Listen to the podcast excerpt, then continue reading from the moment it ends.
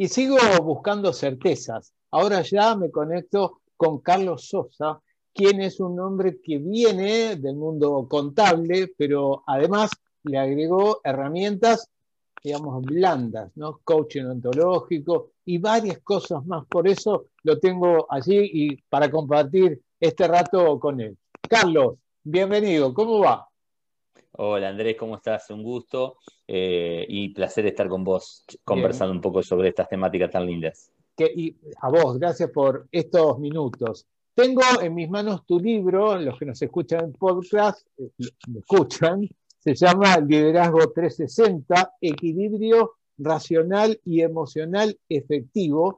Eh, me gustó, comencé a leerlo, no lo leí todo, pero digo, ¿cómo es esto del nuevo liderazgo? Antes mucha gente pensaba o creía que el líder era una especie de, no sé, general, jefe de, de grupo, que iba a los gritos, ¿no? iba pecheando a todo el mundo, cuando ahora hay una mirada diferente.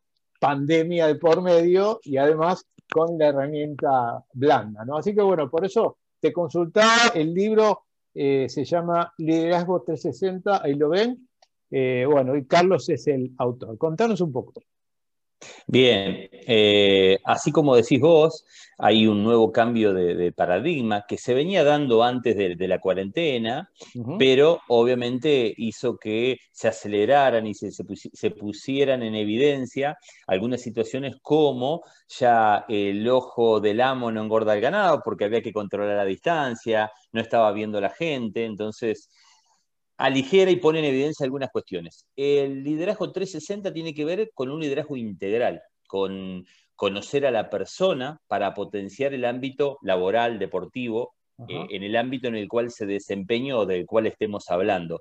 Pero justamente la misión del líder eh, cambia donde antes hay un líder más tradicional, una relación asimétrica, donde el líder estaba en este lugar y el liderado estaba en este lugar, es decir, había asimetría, y hoy hay un lugar de más simetría. Si acá cabe la palabra vertical u horizontal, como ejemplo, hoy tenemos un vínculo más proporcionado, donde el liderado tiene muchísimo más protagonismo que el que tenía antes, ¿no? Es decir, el líder tiene que salir a vender un proyecto, a conquistar voluntades. De eso se trata el liderazgo de hoy en día. Y el dato que aprendimos, quizá por pandemia o no, pero es que el líder no va solo porque van con un grupo y van juntos, ¿no? Entonces, bueno, el concepto de equipo, el concepto de vamos y que vos sepas que tu liderado tiene emociones, le pasan cosas, ¿no? Entonces, bueno, hay como una mirada, no sé si se llama o se dice humanista, pero mucho más cercana, ¿no?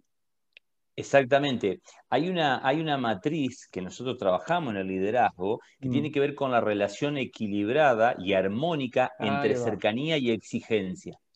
Entonces, el líder de hoy en día tiene que acercarse a la gente, no para hacerse amigo, sí para conocer a la gente, para conocer tu distinto aspecto de la vida, qué te moviliza, cuáles son tus hobbies, tus intereses, quiénes son los aportantes en tu hogar, tus hijos, en qué, e, en qué ciclo están transitando, o cualquier interés de la persona. La persona cuando se siente que el líder la conoce, se siente que hay empatía, se siente, eh, se siente, que eh, se siente conocida la persona. Y eso permite una apertura. Obviamente, también el líder no es un mago, sino que es un ser humano que también comete errores. Y le pasan cosas a él también, ¿no? También, por supuesto.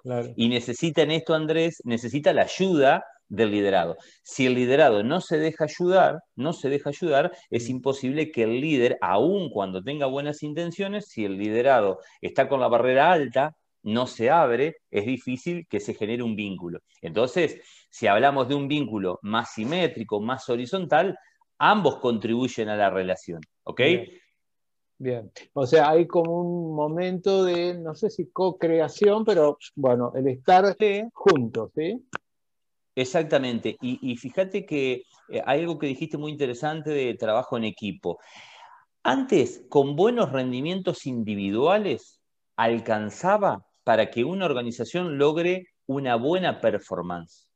Hoy, además de tener buenos rendimientos individuales, es necesario potenciar el trabajo colectivo. De nada sirve en un grupo humano tener gente muy inteligente individualmente si a nivel colectivo somos muy tontos.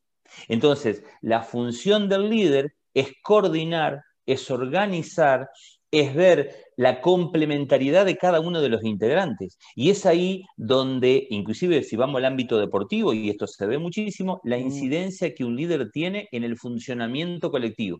Bien. Que ya no solamente va a lo individual.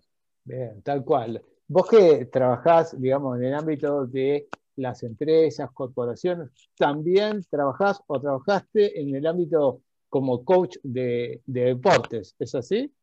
Exactamente, especialmente en el fútbol, que es un deporte que amo, y te diría mm. que en realidad soy jugador profesional del fútbol, fracasado, devenido en consultor. Era un sueño que tenía, bueno, por distintas circunstancias de la vida no lo cumplí y, digo, bueno, quiero llegar al deporte aunque sea a través de haciendo esto. Y bueno, tuve una oportunidad en el 2019, 2018 empecé a trabajar, 2019 pude integrar un cuerpo técnico de, fútbol profesional, de primera división de fútbol argentino y bueno, y fue la verdad que un sueño y sigo trabajando y vinculado, digamos. Bien. En cuanto a tu libro, vi ahí una parte, y hasta ahí llegué, hablabas de palabras para la acción. ¿Cómo es eso? Contanos un poco.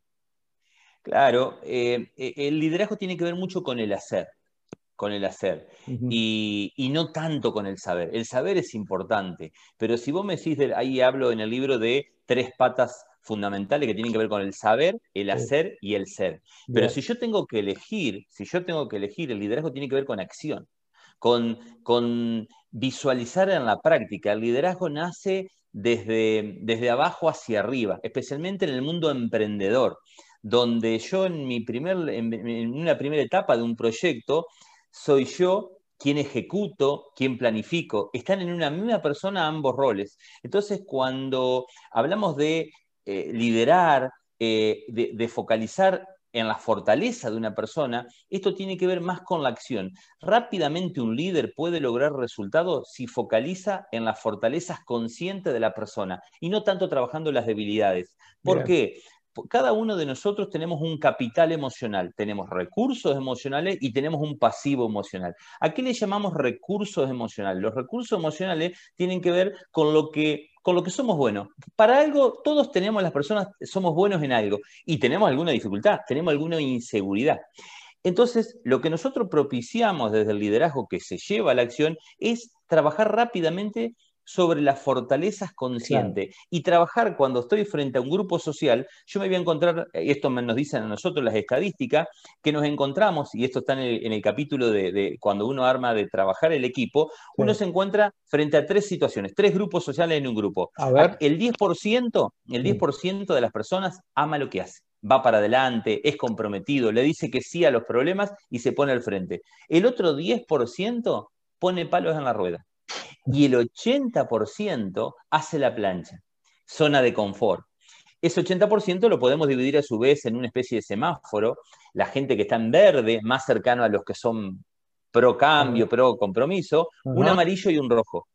Y este lenguaje que invita a la acción es que el líder se focalice en una primera etapa para construir su equipo en el 10% que tira para adelante porque eso rápidamente te va a generar un efecto contagio y de a poco un derrame en ese 80%. Tal cual, una empatía en el resto y eso tracciona, digamos, ¿no? Exactamente, y eso invita ese lenguaje para la acción, inclusive cuando hablamos de eh, la comunicación. La comunicación de un líder no tiene que ser eh, como era el liderazgo tradicional, donde el líder comunicaba como a él le resultaba práctico, funcional. Yo no tengo que explicarle al otro cuando le transfiero conocimiento o cuando genero conexión emocional, no tengo que decirlo desde el lugar que a mí como líder me quede cómodo, sino desde el lugar que a Andrés le haga sentido. Entonces ese será un error muy común. Entonces eso va a invitar a eh, achicar esa brecha entre lo que Andrés sabe y hace, digamos, ¿no? Eh, así que de eso se trata un poquito. Fascinante todo esto y me gustaría tener más tiempo. Contanos entonces, más allá del libro, Carlos, el libro se llama Liderazgo 360, eh, ¿dónde te pueden encontrar o en LinkedIn o en las redes para, bueno, mantener tu contacto y, bueno, entiendo que vos publicás, por supuesto, y avanzás sobre estos temas. Exactamente, bueno, mira, particularmente en el día de ayer eh, hubo mucha gente que me, escribió por un posteo que tenía que ver con la relación entre la ansiedad y el liderazgo. Nada menos. bueno, bueno, fíjate vos que todas las personas que lideran tienen un componente de ansiedad. y lo que hoy sabemos sobre emociones es que la, última versión, esto cambia continuamente, por eso siempre hay que hablar en potencial y ser muy prudente y respetuoso cuando uno habla del cerebro y de la mm, mente, es el hecho de que las emociones no son ni positivas ni negativas. Son útiles hasta un cierto punto e inútiles. Claro, son. Exactamente. Por eso hablamos en el libro del velocímetro emocional o decisional. Un líder tiene tres zonas de actuación cuando uno está eh, un poco nervioso, está muy, muy, como muy desenfocado, muy relajado, un líder necesita hacer activar a su equipo. Eso sería en un velocímetro de 0 a 90. Si tenés alguien de tu equipo que está ahí como muy tranquilo, hacerlo activar. Pero si tenés a alguien que está muy ansioso entre 130 y, 200, por decirlo de alguna manera, en una analogía con el cerebro, hay que hacerlo desactivar, moderar. ¿Para qué? Para estar en ese equilibrio entre 90 y 130 en términos de velocidad. Entonces, eh, la alegría tiene su lado muy bueno o útil y, por otro lado me puede causar un exceso de optimismo y puede ser inútil. Entonces, no hablemos más ni de positivo ni de negativo. Digo, este posteo entonces los invito a la gente al que le interese esta charla y esta linda conversación que hemos tenido a seguirme en Carlos Sosa 1510 en Instagram. Y si no, a través de mi consultora eh, www.sosaYasociado.com. ¿Ok? o googleando simplemente Carlos Alberto Sosa. Genial. Carlos, gracias por este tiempo, este, toda esta data que nos estás eh, entregando, regalando, compartiendo y por supuesto eh, armamos otro encuentro para seguir profundizándolo. Con todo gusto, Andrés. Eh, me he sentido muy a gusto, así que a disposición cuando quieras. Un fuerte abrazo. Gracias igualmente para vos. Adiós.